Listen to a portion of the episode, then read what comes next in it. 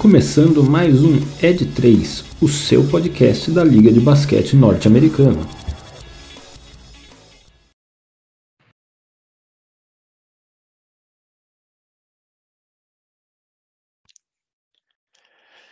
Sejam todos muito bem-vindos. Que clima mais ameno neste episódio. Sejam todos muito bem-vindos a mais um episódio do seu, do meu, do nosso podcast de NBA, o Ed 3. E finalmente, ou não finalmente, né? Porque isso significa que está acabando mesmo agora a temporada. Chegamos às finais da NBA. O duelo entre Boston Celtics e Golden State Warriors começou na noite de ontem e falaremos bastante desse jogo que foi, no mínimo, surpreendente. Mas, além disso, neste episódio falaremos também, daremos bye-bye para o Miami Heat e para o nosso querido Tesouro e seus companheiros de Dallas Mavericks.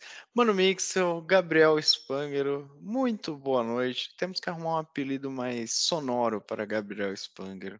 Acho que eu vou chamar, vou, vou, vou rebobinar a fita aqui. Mano Mixel e Barretos Beast. Muito bem-vindos a mais este episódio, nesta noite friorenta paulistana. Isso aí, Rafa. Nós somos o Ed 3, mas agora a NBA só pode ser de dois: Golden State ou Boston Celtics. Cadê a... Carlos Alberto na Praça Nossa Produção. dando aquela risada? Produção, solta o Carlos Alberto. Solta aí. Pô, mas é realmente, é finalmente, mas é uma pena também que realmente tá acabando. Mas pelo jogo de ontem foi aquela expectativa absurda e prometeu, né? Foi o que a gente tava esperando e é só o primeiro. Boa, muito, muito bem. Vamos nessa então. Começaremos este episódio falando primeiramente das finais de conferência que se encerraram, né, na semana, no final de semana, né, passado, com a vitória, né, a gente faltava só a definição entre Boston Celtics e Miami Heat no jogo, série que foi até o jogo 7, visto que desde a quinta-feira passada o Golden State Warriors já tinha despachado o time de Luca Doncic com quase que uma varrida, um, 4, um sonoro 4 a 1 E vou começar com essa que eu acho que é mais fácil. Como resumir essa série entre Dallas e Golden State, na opinião de vocês? Foi realmente uma superioridade absurda do Golden State? Ou, fazendo uma comparação aqui é, com a primeira rodada lá, onde a gente teve no leste Boston Celtics e Brooklyn, nossa, eu quase falei New Jersey Nets, isso quase entregou um pouco a idade. E Brooklyn Nets, é, onde foi 4 a 0 para o Boston, mas com um determinado equilíbrio entre os jogos. Cara, eu acho que não foi um, um passeio total e completo, até porque, eu, inclusive, o jogo mais desequilibrado da série foi exatamente o que o Dallas venceu. Mas eu acho que o Golden State foi categórico ali, em momento algum. Mesmo quando o Dallas ganhou, a gente teve qualquer indício muito claro de que o Dallas pudesse de fato complicar a série. Acho que o Golden State foi consistente desde o começo e chegou com autoridade afinal, né? Acho que é um dado que foi jogado nos playoffs, para mim é sem dúvida o legítimo campeão da conferência. Não, Gabriel, que... os Antes de você falar, meu querido, complementando, os coadjuvantes de. Ou, ou como diz o pessoal lá, né? Os coringas do Meves faltaram a essa final de conferência? Deixaram a desejar? Cara, eu acho que, que deixou assim a desejar. A gente tinha até comentado na, na última, no último episódio, né, que isso seria muito importante para dar esse apoio pro, pro Mavis, mas, cara, a gente comentou isso também. Acho que o Mavis chegou muito longe com o time que, que tem, né? Eles conseguiram extrair ali, tirar água de pedra. Ainda assim, pô, não, não foi suficiente, né, pô, mas eles foram. Foi a primeira final de conferências do. Oi? Água de Doncic.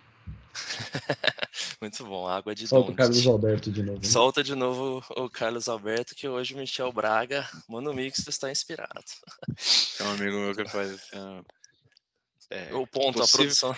Possível pênalti, Daronco. Possível pênalti, mano. Tem que chamar um VAR aqui pro Mano Mixel, velho. Não, mas eu acho que eles chegaram. Foi a primeira final de conferências desde 2011, né? Que o, que o Dallas chegou. Acho que foi muito mérito do, do Jason Kidd, de, do, do que, eles conseguiram extrair aí.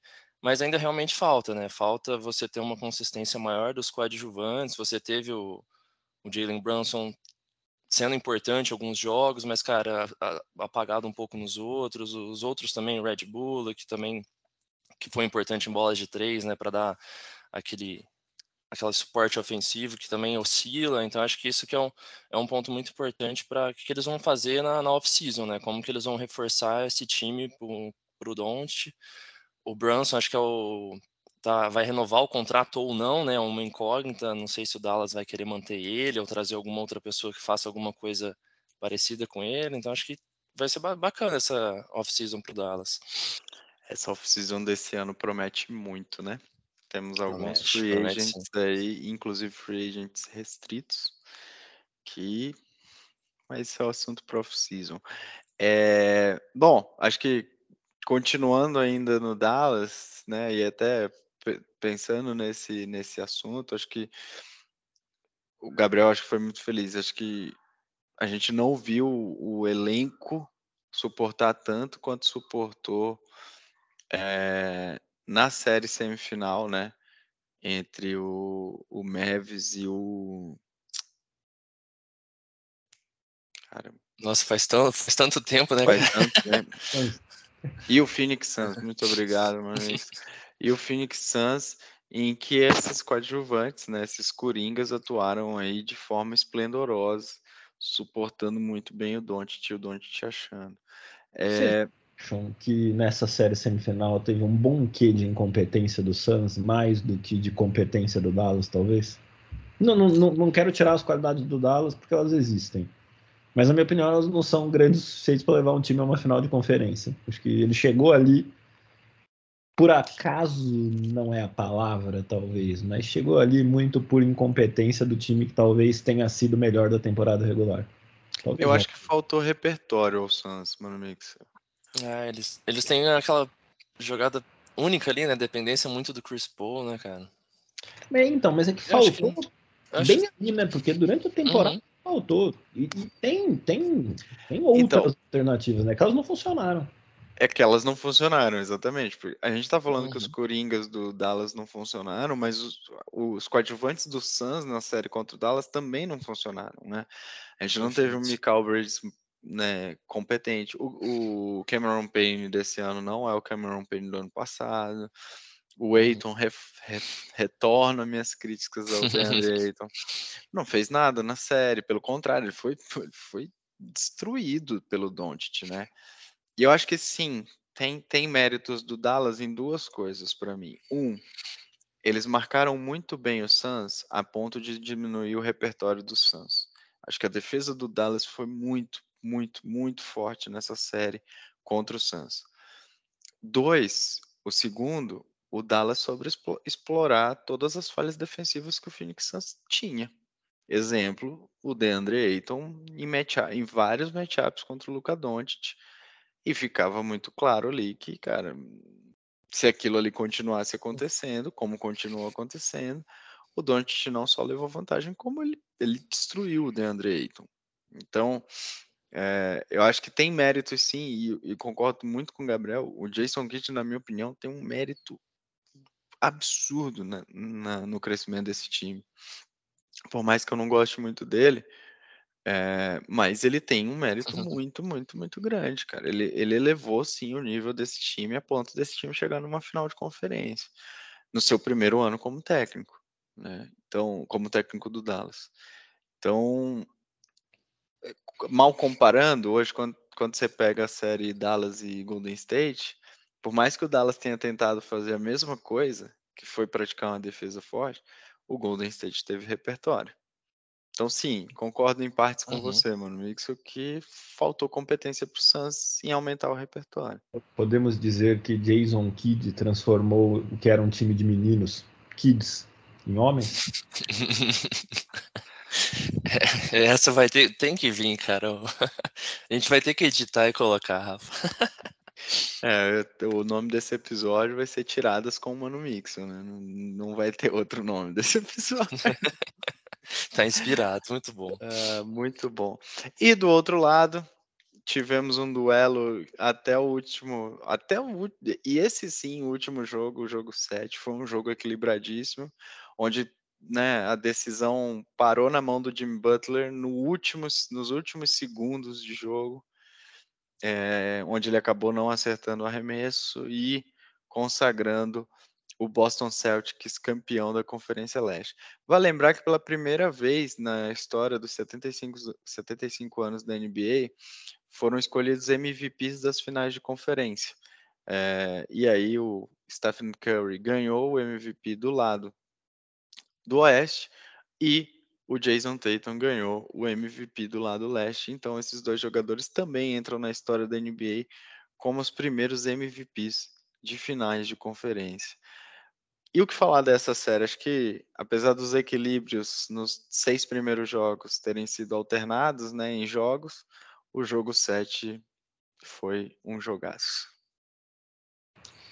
Eu diria que foi uma grande série, apesar de, de, de fato, seis primeiros jogos terem tido uma alternância e alguns deles não terem sequer sido tão legais assim de se assistir. É, acho que os dois times deram bobeira, os dois times tiveram oportunidades de, de fazer a série pender a seu favor e não fizeram isso antes do jogo 7. Então acabamos chegando ali no sétimo jogo. Foi de fato muito equilibrado e fica, acho que, um pouco marcado ali apesar de ter feito uma grande série, o momento de Butler ali, onde ele poderia ter empatado ou até virado o jogo. Muita gente questionou até o fato dele ter tentado de três, porque ele não é exatamente um exímio arremessador de três, ele poderia ter ido com uma jogada de dois. Acho que eu não culpo por ter tentado de três. Eu estava lendo recentemente, né? É, é, muito comum quando o jogo está dois pontos atrás e o time tem uma bola esse, essa discussão vamos de três ou tentamos uma bola mais segura de dois e levamos o jogo para prorrogação, né? E essa pergunta ela tem uma resposta, né? O, por estudos já é comprovado que a chance de meter a bola de três e ganhar o jogo é maior do que a chance de meter a bola de dois e depois ganhar na prorrogação. Por mais que a chance de meter a bola de dois seja maior, você ainda tem que ganhar a prorrogação, senão é a mesma coisa do que tentar de três e perder. É, então, existem argumentos em favor de tentar essa bola de três. Não sei se era ele que deveria tentar. Acho que mesmo quando a gente pensa em tentar a bola de três, ele foi precipitado, bastante precipitado. Mas o cara estava em quadra, ele jogou os 48 minutos, né? Então ele estava em aquela altura do campeonato, ele estava em quadra 47 minutos e 50 segundos. Então foi uma e série muito, muito física, né, cara? Você teve muitos jogadores jogando mal e mal ali por estarem jogando com lesão, né? Não no seu melhor físico. E, e, pô, não tem muito o que questionar também, né, cara? O 48 minutos jogando, cara. Você joga mais ali a prorrogação. Imagina como é que ia estar tá o, o Jimmy Butler ali, né, cara? Mas méritos também, porque o, o jogo 6 ali, cara, foi, foi ele que levou, colocou embaixo da a bola embaixo do braço e falou, cara, chegou no jogo 7 por causa dele, né, cara? Então, e ele tava, muito... ele tava quente, né, cara? Ele, todos os jogos ele, ele jogou muito bem, ele pontuou, ele carregou muito. Acho que teve um jogo que foi o jogo, inclusive, que ele não jogou, que quem chamou essa responsabilidade foi o Adebayo. Mas, cara, ele jogou muito. E, e assim, né? Pô, a mão na bola do teu melhor jogador no último segundo, com a chance de vencer o jogo, o cara com baita pontuação, cara, era muito natural. É, é, óbvio que fica o questionamento, especialmente em cima do Jimmy Butler, porque ele não tem um bom, um bom né, um aproveitamento de três é, tão é, forte, né? Não diria nem tanto um aproveitamento, ele até tem um aproveitamento maior do que a média da NBA. Porém, ele não é um cara que tenta muitas bolas de três. Ele não é um cara é, exímio arremessador. Não é o carro-chefe dele, não. Exatamente. Não é o principal arsenal dele.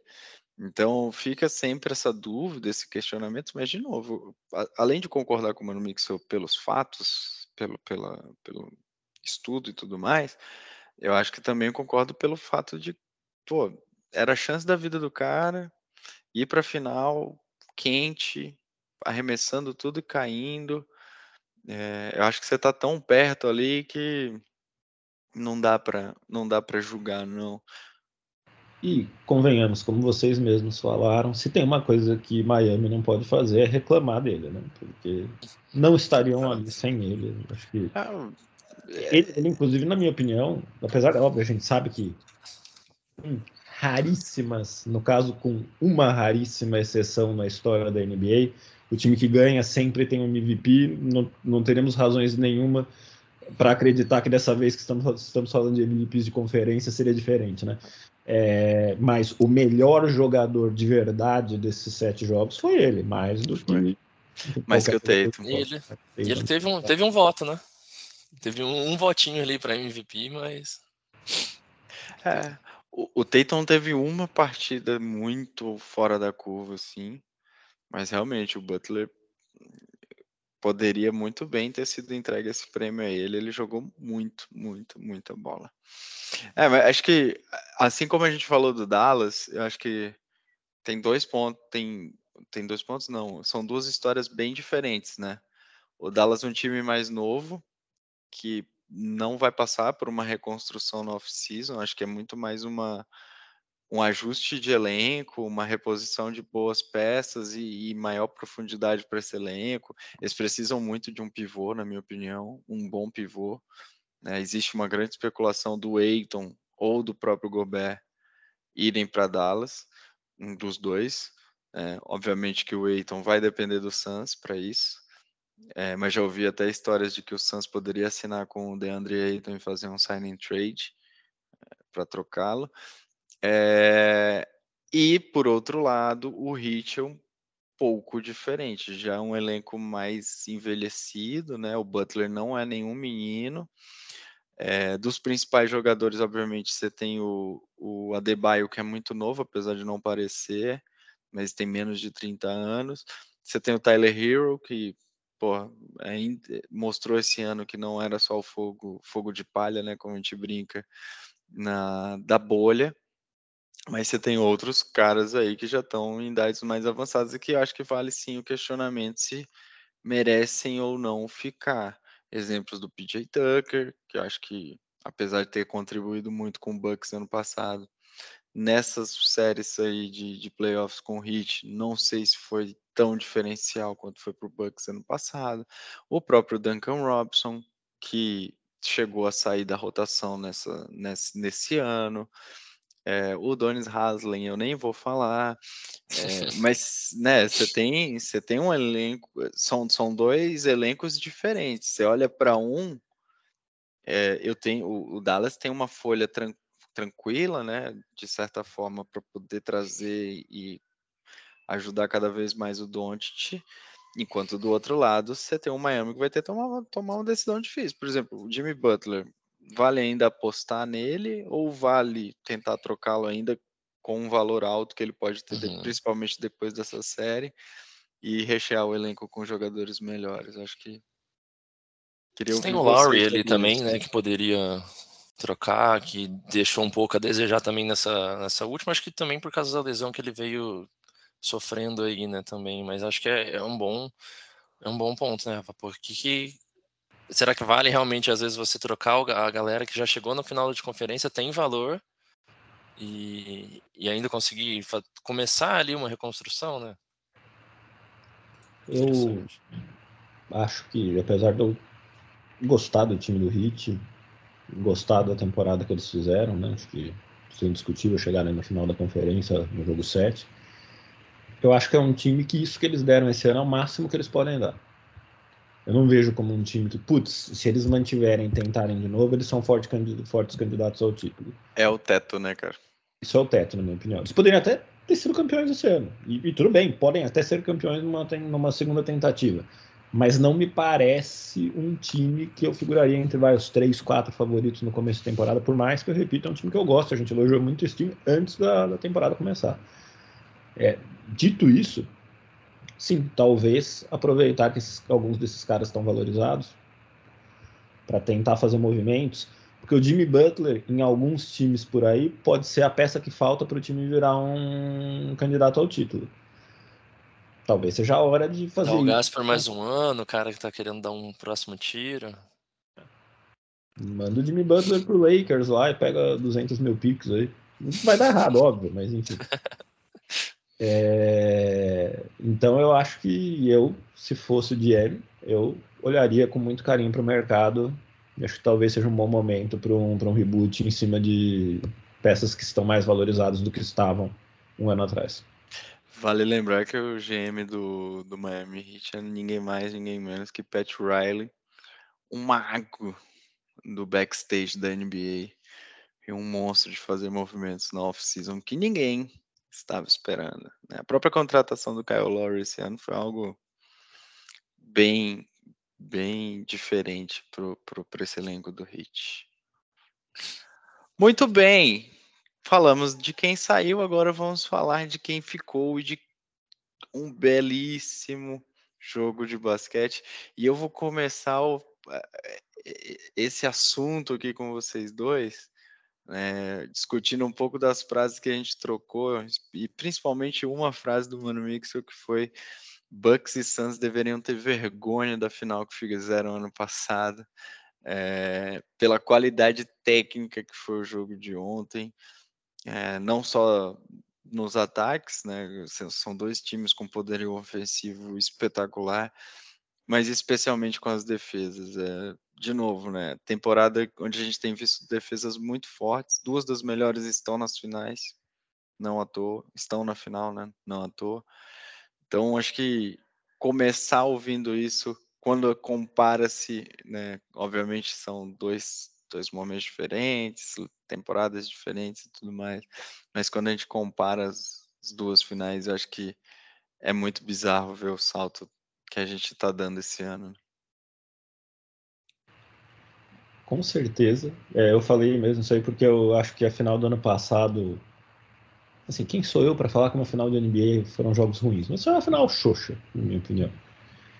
Teve um, um, um fator muito emocionante ali que foi a virada, mas quando a gente olha para os jogos, a gente falou isso ano passado também, quando a gente comentou, a maioria dos jogos, eu acho que exceto pelo jogo 5, talvez, ou pelo jogo 4, que a gente comentou como um jogo diferente, que teve uma boa qualidade técnica, foram jogos que as equipes erraram muito, as equipes cometeram muitos erros. Óbvio, o Antetokounmpo fez uma, uma, série espetacular, enfim, ninguém quer tirar o brilho do, do cara. Compensação, o jogo de ontem, e talvez tenha sido o melhor primeiro jogo de final num bom tempo, entre os melhores primeiros jogos de final de, de, de a gente vai acompanhar. Não posso falar da história porque eu sou um jovem de 35 anos, nem 35 ainda, versus uma NBA de 75, mas enfim. Mas quem assistiu o jogo do, de ontem foi o tempo todo eita atrás de vixe. Era jogadaça, eram coisas impressionantes. É um Stephen Curry metendo 21 pontos no primeiro quarto, depois ele fazendo algumas bandejas ali acrobáticas, lembrando o Jamoran ali em alguns momentos, né? Encarnou o Jamoran ali já eliminado. É... E para mim, até já, já falando um pouco o que eu acho da série, a coisa ficou muito feia para o Golden State. Menos pelo resultado e menos até pela perda de mando de campo. Para mim a coisa ficou muito feia, porque tirando o quarto quarto, que foi um atropelo, o Golden State jogou muito bem ontem.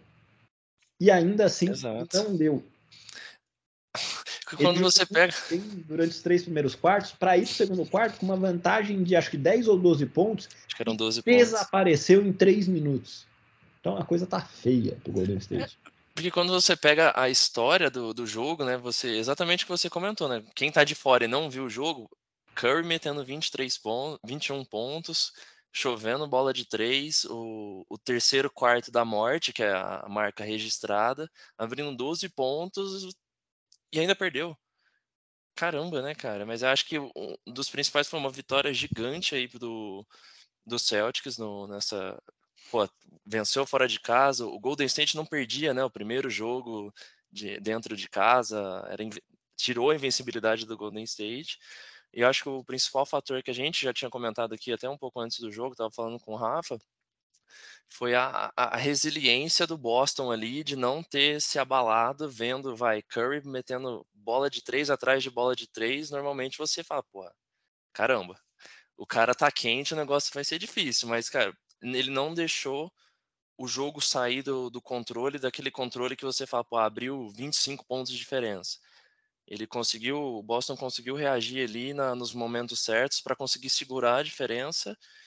E no último quarto fez um quarto quarto da morte, talvez ali, começando a querer fazer alguma coisa parecida, mas acho que esse foi o, o principal ponto, cara. Eles não se deixaram abalar e mantiveram. Eles têm poderio ofensivo, a defesa funcionou muito bem. Acho que foi bem. Tirando o primeiro quarto, que foi aquela dúvida ali que talvez a defesa estava meio perdida, que o Curry estava ficando livre. E fez o que fez. Mas, cara, é. foi absurdo. E, eu acho que até mais que resiliência, né, cara? A frieza desse time do Boston. É porque, Exato. Tipo, não se abalou em momento algum por conta da, da, de vários momentos, né, em que o Golden uhum. State ali parecia que ia abrir vantagem. É, porque você.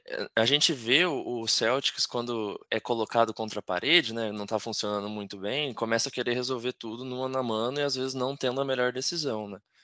E dessa vez foi, foi diferente, né? Eles tiveram a paciência, tiveram a frieza, igual você comentou, de, de fazer a coisa certa ali. É, e uma coisa que eu acho que ficou muito claro para mim, especialmente quando o Boston começava a perder um pouco vantagem, né, ou ver o Golden State abrindo vantagem, é muito difícil marcar o Warriors, cara. É muito difícil mesmo. É, e eu acho que foi, tem, além da frieza e de tudo mais que a gente falou, tem mérito de ajuste, na minha opinião, na defesa do Celtics quando você pega o primeiro quarto que o Curry mata 21, 21 pontos, né? E, eh, salvo engano, foram cinco bolas de três nesses 21 pontos. Seis, né? Seis de sete, isso. É... Tem vários lances que é muito engraçado. Que o Golden State faz aquela movimentação e ele, ele leva um dos jogadores, o jogador que faz o, o, o corta-luz, né? O, o pick and roll, na cabeça do, da, na cabeça aqui do garrafão ou né, no centro ali da quadra, esse jogador vira e mexe, ele, ele vem de, uma ou, de um outro pick and roll já meio que rotacionado e ele entra para dentro do garrafão. E por diversas vezes o Boston se perdeu nessa jogada e levava dois defensores para marcar esse jogador. O que, que acontecia? O Curry ficava de frente para a cesta, sozinho de, de três. Do jeito que ele queria. Depois de um tempo, eu acho que o Doca, principalmente no meio do segundo quarto ali, depois que, ele começa, a, quando ele começa a ver que se ele não faz nada, o negócio ia desandar, o Boston acerta a marcação. E aí, Gabriel, acho que entra uma coisa que a gente falou aqui no começo o famo, a famosa defesa do troca-troca do, do Celtics. O Celtics é um dos poucos times da NBA que não tem nenhum pudor em trocar uhum. a marcação nos, nos corta-luzes, né? Então você vê, até brinquei, né? E, e é uma boa para o Celtics porque eles têm jogadores que conseguem marcar qualquer jogador. Uhum. Várias vezes a gente viu ontem o, Dray, o Draymond Green sendo marcado pelo Marcos Smart. Ah, pô, é maior, é, mas, cara, o Beleza. Smart foi lá e marcou.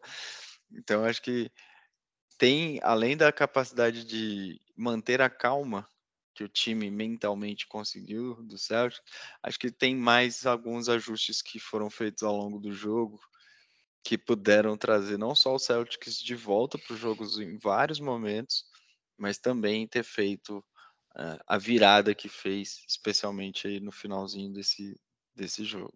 Não sei se vocês concordam comigo. Eu concordo. O, o, o, que você comentou do ajuste da defesa, né? No começo do, do primeiro quarto, né? Você tinha aquela. O Robert Williams sempre fazendo a cobertura, né? Então, normalmente, quando ia ter o, o corta-luz lá em cima, ele às vezes tomava a decisão de começar a recuar para proteger a, a infiltração torcendo que o cara que ficou no bloqueio se recuperasse, né? Mas, cara, você deixava alguns segundos, basicamente o Curry livre. E o Curry estava chutando. Então, acho que esse foi realmente um dos pontos da, do ajuste defensivo ali no, no, momento, né? Ao vivo ali, que eles conseguiram fazer e conseguiram dar uma segurada nessa no que deu de dificuldade no primeiro quarto. Eu destacaria algumas coisas, né? O, durante quase todo o playoff, o, o Golden State era o time apesar de ter grandes jogadores, era o time que tinha um conjunto muito forte jogando contra um adversário que confiava muito em um jogador para fazer diferença. Doncic, Jamoran, Jokic. Então, foi, foi, a tônica dos confrontos do, do Golden State nos playoffs. Ontem, o Boston fez o Golden State parecer ele esse time. Porque o conjunto do Boston funcionou ainda melhor do que o Golden State. E aí, quando você perde no conjunto, você precisa do imponderável, do individual, para quebrar aquela barreira e fazer alguma coisa diferente.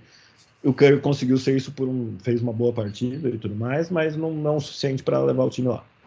Então, para mim, esse é, esse é, um ponto. Segundo ponto, é, acho que todo mundo vai ser familiar aqui com uma cena que é quando você está ganhando um jogo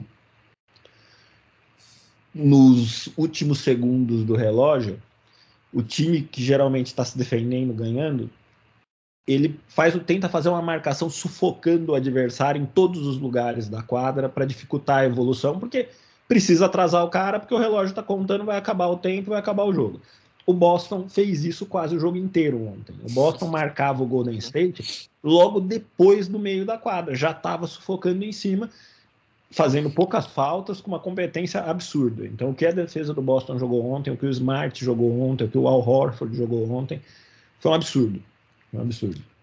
E é. esse segundo, acho que que você destacou, cara. É. Tanto é que o Jalen Brown e o Jason Tatum sequer foram os melhores jogadores, sequer tiveram atuações assim tão destacadas. Não que não, não estou falando que eles jogaram mal, contribuíram e contribuíram muito. Mas não, não, foi, não dependeu deles, né? Foi, foi um time que ganhou. É, não foi a, aquela partida absurda do, do Tatum metendo mais de 40 pontos, né? Ele deixou 12 pontos, mas pô, conseguiu contribuir quando ele não estava pontuando, né? E o, e o Jalen Brown no último quarto que engatilhou ele conseguiu puxar também a, a recuperação, né? E o único ponto que eu diria que é assim, uma esperança que eu vejo para o Golden State é o seguinte, né? O, o Boston ganhou o jogo no quarto quarto. É, num quarto quarto que foi totalmente sobrenatural. Não, não acho que dá para contar que o mesmo Boston sendo tudo que a gente falou que era, vai repetir isso. Teve um determinado momento do jogo que além de marcar muito, o Boston pegava a bola e ia para o ataque três. Pegava a bola e ia para o ataque três. Eu acho que assim, a gente tá falando de uns umas sete seguidas. É, não, sem exagero aqui. Tanto é que isso totalizou acho que 40 pontos no último quarto. Isso não é normal. Teve uma bola, não estou lembrando quem foi que chutou. É, mas longe, lá na esquerda da, do ataque, preso com a linha de fundo, totalmente contestado, num movimento de arremesso que até foi meio torto, meio estranho, e caiu também. Então, assim, eu acho que foi um pouco sobrenatural esta parte. Então, talvez a esperança do Golden State é, cara, isso, exatamente isso, não vai acontecer de novo. E o Golden State até tem condições de fazer jogos parelhos com, com o Boston. Agora, depois de ontem, acho difícil a balança pender para o lado do Golden State nos, até o fim. É, eu ia, eu ia perguntar exatamente isso para vocês. O que, que vocês enxergam para frente? Mano, o Mixer já respondeu. Uhum. Gabriel. Eu acho que, que tem a, essa questão de conseguir lidar com a, com a defesa que está completamente nesse troca-troca do Boston. É, ontem você não teve uma atuação muito boa ofensiva do, do Draymond Green, acho que foi tipo bem, bem apagado. Pô, ele não é o exímio pontuador, mas cara, tem os seus pontos ali que consegue contribuir. O Wiggins também acho que tão, foi bem apagado no, nesse último jogo, diferente do jogo contra o, o, Dallas, que ele foi bem protagonista, né? Talvez tenha um pouco mais de protagonismo com o Wiggins. E, e aí eu acho que entra o ponto que o Mano Mixel trouxe também, desse quarto sobrenatural que quem o, o, o Warriors estava querendo deixar livre porque fazia parte do plano, que são os coadjuvantes ali do, do Boston, estava matando bola de três. Na série contra o Bucks, acho que foi no primeiro jogo, eles fizeram a mesma coisa, deixou a galera chutar e ganhou o jogo porque não estava caindo, e acho que no último jogo fez a mesma coisa e perdeu porque caiu exatamente igual caiu agora, né? Então a gente tem que entender um pouco dessa consistência, se, o quanto que isso vai se repetir ao longo da, dos próximos jogos. E, cara, o, o Tatum entrou com 12 pontos, eu não, não sei, não, não, não é histórico dele fazer mais partidas com pontuação tão baixa, né? Normalmente ele vem pegando fogo num, num jogo depois de um jogo difícil. Então, acho que vamos ver que, como que vai ser aí. É, só uns comentáriozinhos, concordo com tudo, tá? O cara que meteu essa bola foi o Derek White, lembrei aqui. Diga-se de passagem, olhando as estatísticas, meteu 5 de 8 de 3. O Al Horford meteu 6 de 8 de 3. E o Smart meteu 4 de 7 de 3. Os aproveitamentos são todos uhum. ridículos. Né? É, então, é, não, não, não tá fácil a vida do Goldão. E o, o Derek White ele não estava chutando bem no, nos primeiros jogos, né? Acho que ele, cara, acho que no, em todos os primeiros jogos estava chutando, tipo, chutou 11 bolas de três convertidas e nos últimos três foram 15. Então, tipo, realmente eles deixavam a, o White jogar porque ele não estava todo jogo metendo bola de três. Só que agora calhou e caiu. E eu até a última coisa que eu vou falar, prometo para deixar os outros falarem também. Do Wiggins eu até deixei, eu até gostei. Agora o Jordan Poole deixou muito a desejar perto do que ele fez em alguns momentos desse playoff. Fato. Deveu. É, eu não dá para, na minha opinião, não dá para duvidar do Warriors. Acho que o primeiro jogo foi realmente um jogo outstanding do do, Celt, do Celtics, mas eu não sei, cara. Acho que é difícil duvidar desse time, é difícil duvidar dos ajustes que o Curry vai fazer também. É... O Jordan Poole, cara, sei lá, cara, pode ser muita implicância minha, mas eu acho que ele tem momentos muito bons. É, Para mim, o Jordan Poole, mal, mal, malemar comparando, é o Cameron Payne do ano passado, sabe? É, é aquele cara que ninguém estava esperando, ele ressurge do, das cinzas, tem belas atuações em alguns momentos, mas Cameron Payne, assim como como nesse primeiro jogo, ano passado não jogou nada nas finais contra o Bucks e não, não contribuiu em nada pro, pro Suns. Então, sei lá, eu, eu vejo o elenco do Boston mais seguro, né, mais contribuinte, assim como vocês falaram. É, diferente do elenco do, do, do, Warriors, que tem muitos caras ali que nunca pisaram numa final de NBA. Né? Tô falando de Andrew Wiggins, Jordan Poole, é, o próprio Lunlin, eu não lembro se ele já tá, ele já estava, eu acho que nas finais que o, que o, que o Warriors bateu de frente com o Cavs do LeBron. É, mas não era protagonista ou não era titular como ele é hoje. É, então, o próprio Gary Payton segundo. Então, são jogadores novos, cara. Isso, isso também influencia. O Celtics, quer queira, quer não, apesar desse elenco também ser novo e nunca ter pisado numa final, tanto o Tatum quanto o Brown já estiveram em final de conferência, já sentiram essa pressão. São dois jogadores também num outro nível quando você compara contra, contra esses caras. O Smart é um cara super experiente, muito bom. O Hofford idem. Então, eh, você tem, você tem um elenco mais cascudo, na minha opinião, em termos de experiência, do que o elenco do Warriors nesse momento. Eu acho que isso pode pesar um pouco a balança. É, além, obviamente, de tudo que a gente já, que vocês já comentaram aqui, eu concordo bastante aí com, com tudo que vocês falaram. uma coisa que eu acho que eu concordo que o time do, do Boston está muito pronto, mas eu acho que o time nesse, nesse aspecto, acho que o time do Golden State também muito muito preparado, né? Porque eu, tem gente nova assim, tem alguns coadjuvantes muito jovens, mas tem um núcleo duro ali também, Curry, Clay Thompson, Draymond Green e até o próprio Godala, que ontem chegou a jogar alguns minutos. São caras que não só já jogaram muitas finais, como já ganharam muitas finais. Então, assim, não... uhum. óbvio, vai ter oscilação até desses caras e dos outros mais jovens, né? Dá para esperar mais oscilação. Mas eu vejo um time pronto. É que eu acho que é um time pronto que está enfrentando um time que é melhor que ele. Né? Por isso que eu acho que meu palpite para a série, inclusive, já adiantando, não sei se a gente vai fazer isso, seria um 4 a 1 no máximo um 4 a 2 Não consigo enxergar um jogo 7, por exemplo. Caramba, gostaria de estar errado, gostaria que fosse gostaria que fosse pro jogo 7. E dentre esses dois times, simpatizo até mais com o Golden State. Mas é, de qualquer forma, queria um jogo 7. Mas não vejo, não acho que vai chegar, não. O que você acha, Gabs? Cara, é, é sempre ótimo você ver o show, né? Uma, sempre chegar num jogo 7, mas é, eu acho que vai pro, pro jogo 7, sim. Particularmente estou torcendo por Boston. Levar isso.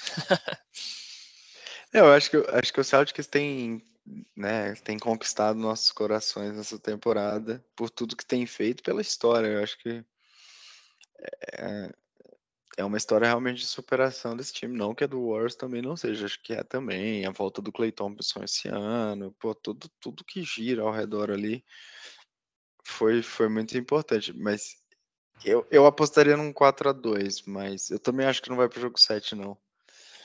É, mas eu acho que é um 4 a 2 mas eu não sei, cara, não consigo dar o Golden State tão, tão desnorteado assim quanto, quanto, você. Eu acho que, sei lá, tem uma chance grande ainda.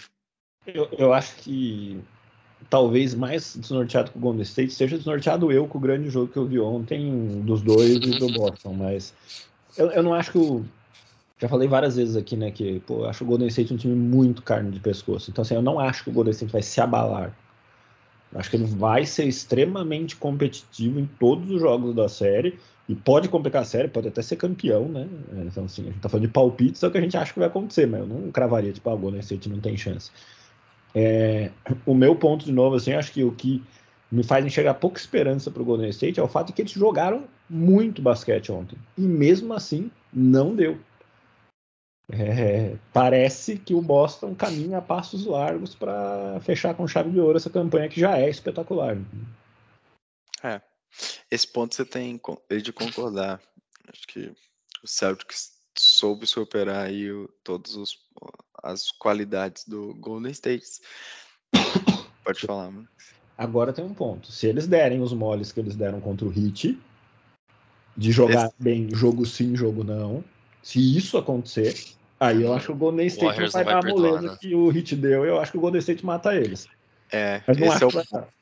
esse é o ponto. E o, e o Warriors também, ele. O Warriors não, perdão. O Celtics, em alguns jogos, eles deixaram, sei lá, diferença de 15 pontos cair para diferença de 2 pontos, né, cara? Que aí o Golden State também não perdoa, né, cara? Exatamente, cara. Eu acho que tem isso, acho que, de novo, e volto a falar, eu acho que essas séries, especialmente uma final, você tem muita coisa para trabalhar, né? Tipo, o, o técnico geralmente faz ajustes diferentes, então não sei o que o Steve Kerr vai, vai aprontar ainda, mas.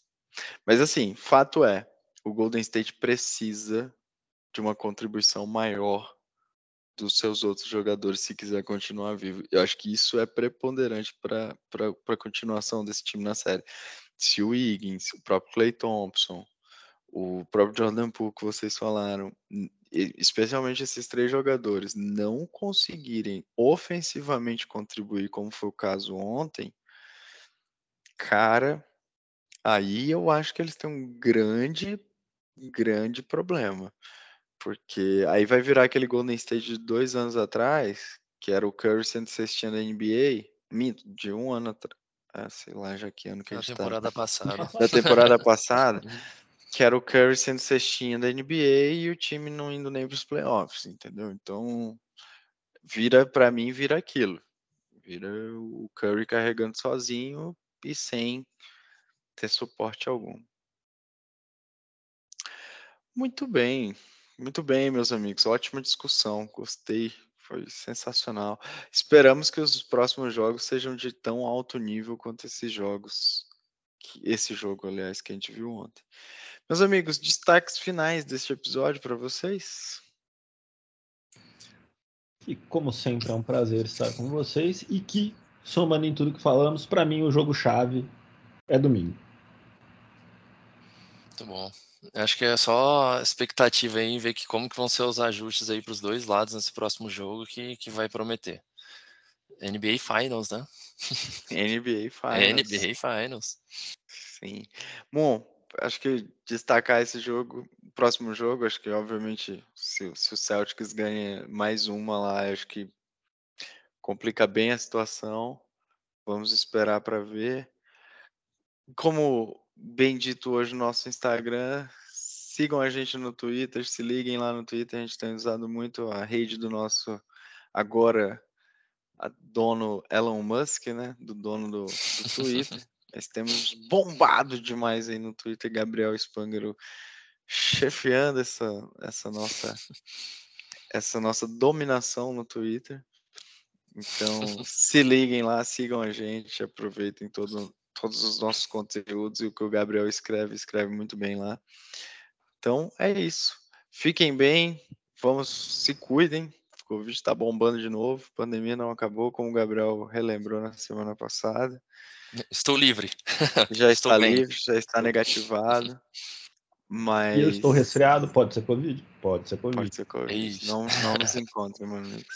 Não irei. E é isso, galera. Fiquem bem, vamos torcer para ótimos jogos, como foi o jogo da, da noite de ontem. E torcer que o melhor vença e que o melhor seja o Celtics. Um grande abraço, até a próxima. Valeu! Valeu! Valeu, galera.